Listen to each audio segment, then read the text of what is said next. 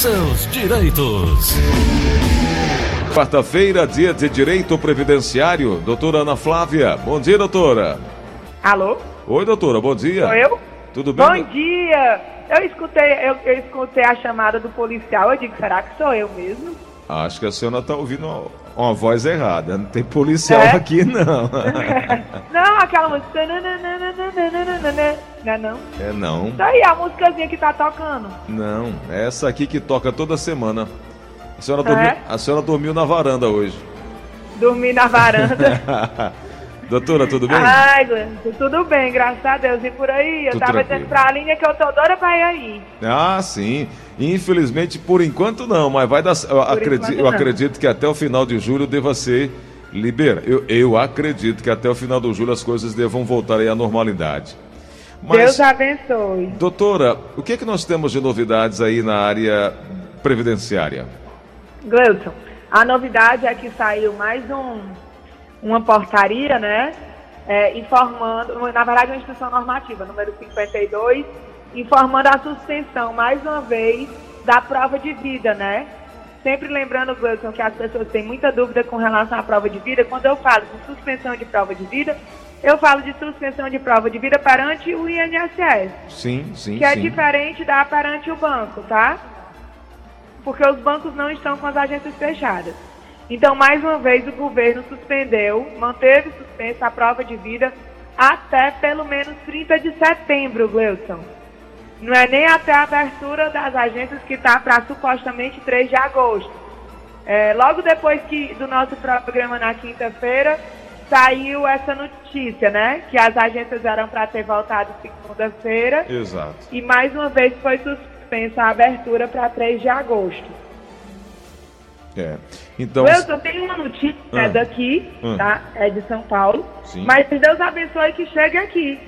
Lá, o INSS está começando a fazer drive-thru de entrega de documentos. Que tal? coisa boa, hein? Porque sabe o que, que o INSS está fazendo, Wilson? Hum. Foi aberto prazo para os segurados apresentarem os documentos de exigência Sim. virtualmente para a pessoa tirar foto e, a- e aí o segurado apresenta o documento e o INSS diz, mesmo assim eu preciso ver esse documento. E aí tem um monte de processo parado porque não tem agente de documentação para eles conferirem. Então lá, no- no- lá em São Paulo estão começando a fazer drive-thru de entrega de documentos.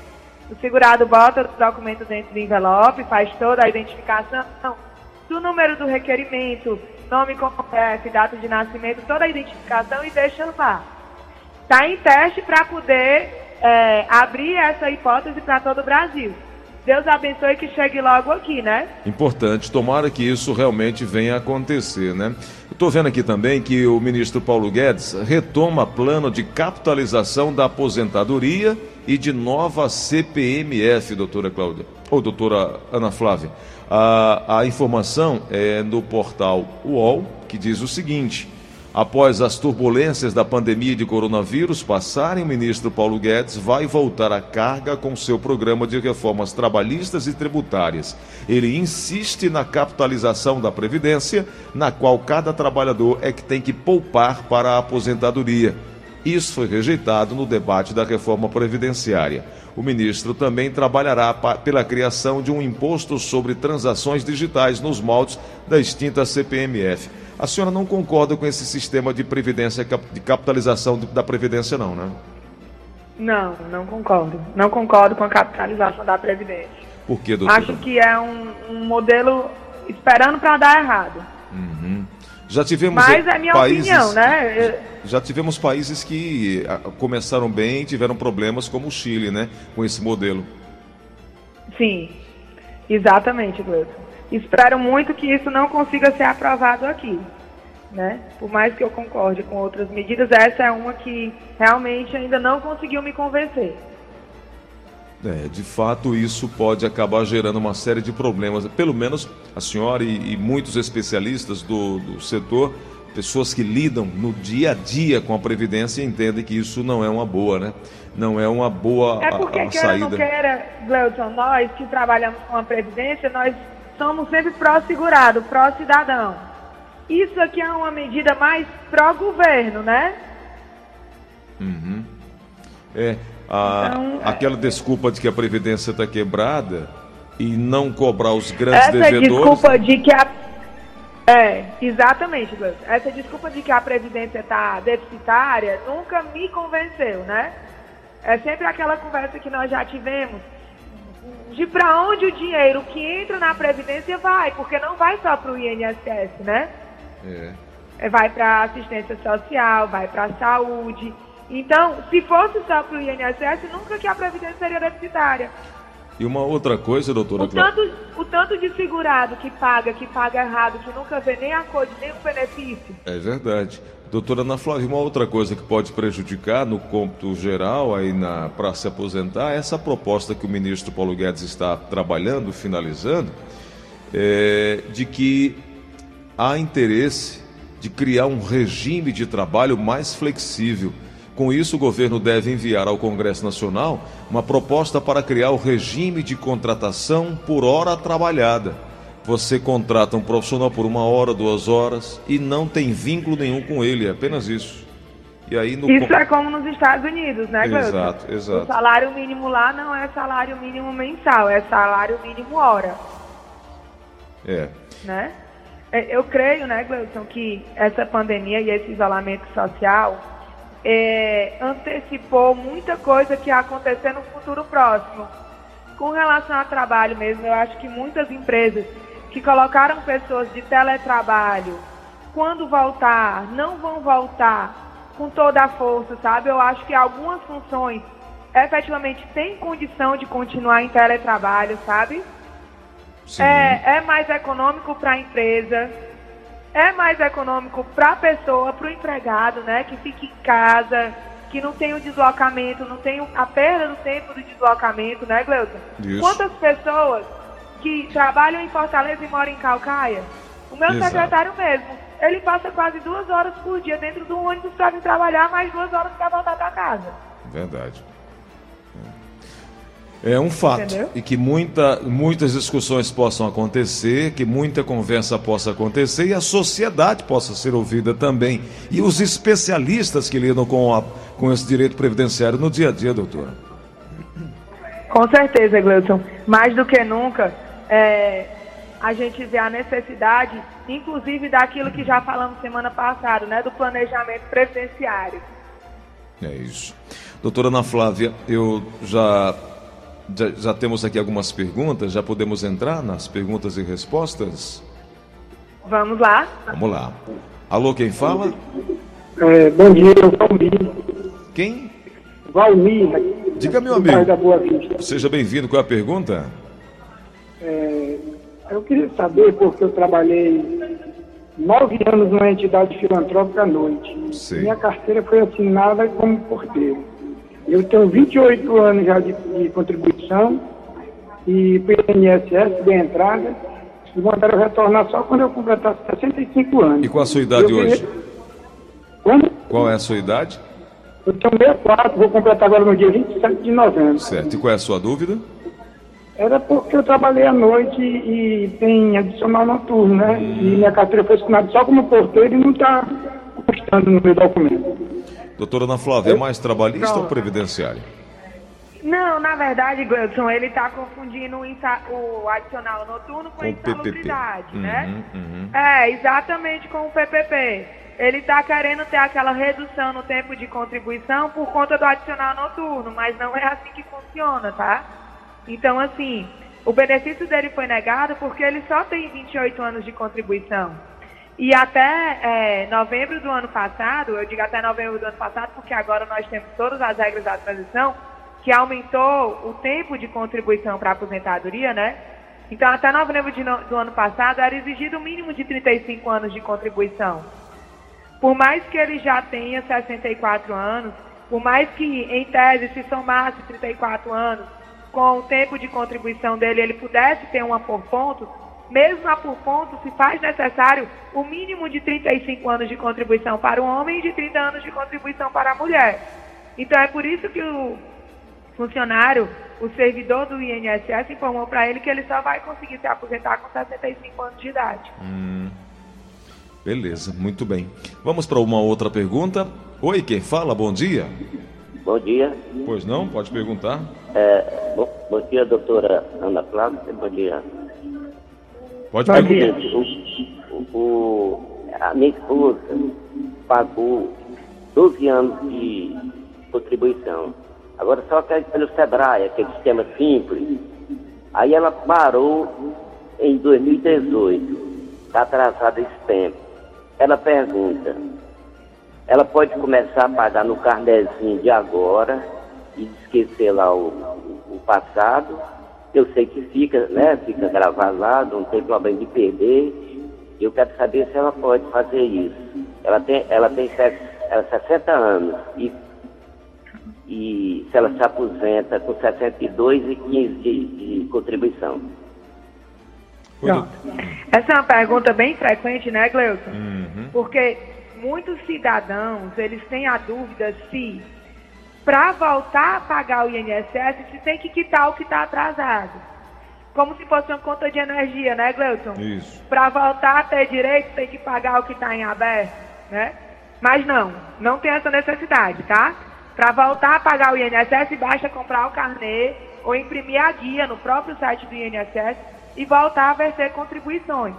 No entanto, Gleuton, é sempre bom o segurado lembrar que pagou, deixou de pagar, voltou a pagar, esse tempo que não foi pago não conta como, como tempo de contribuição, tá? Porque uma vez chegou uma pessoa que disse assim, ah, doutora, eu estou pagando o INSS desde 1990. Eu estou empregado desde 1990. Então a gente já está em 2020, eu tenho 30 anos de contribuição. Sendo que entrava e saía em empresas. Entre um contrato e outro, passava dois, três meses sem trabalhar. Então não tem 30 anos de contribuição, entendeu? Uhum. Então é sempre bom lembrar. Pode voltar a pagar o INSS a qualquer momento, sem a necessidade de pagar os atrasados. Mas esses atrasados não vão contar como tempo de contribuição. E aí a pergunta dele é se aos 62 anos a esposa dele vai se aposentar. Isso. Desde que ela tenha complementado os 15 anos de contribuição. Porque ele disse que ela só tinha uns 8, né? Isso. E tem 60 anos.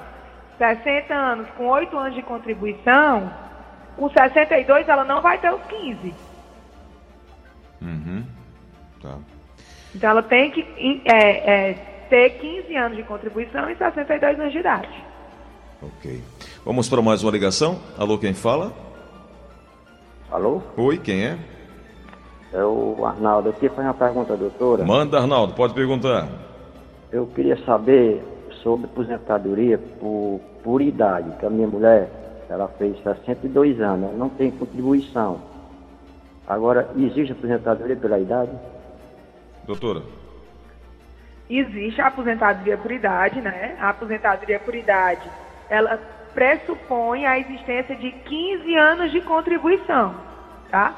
Sem a contribuição não existe aposentadoria por idade.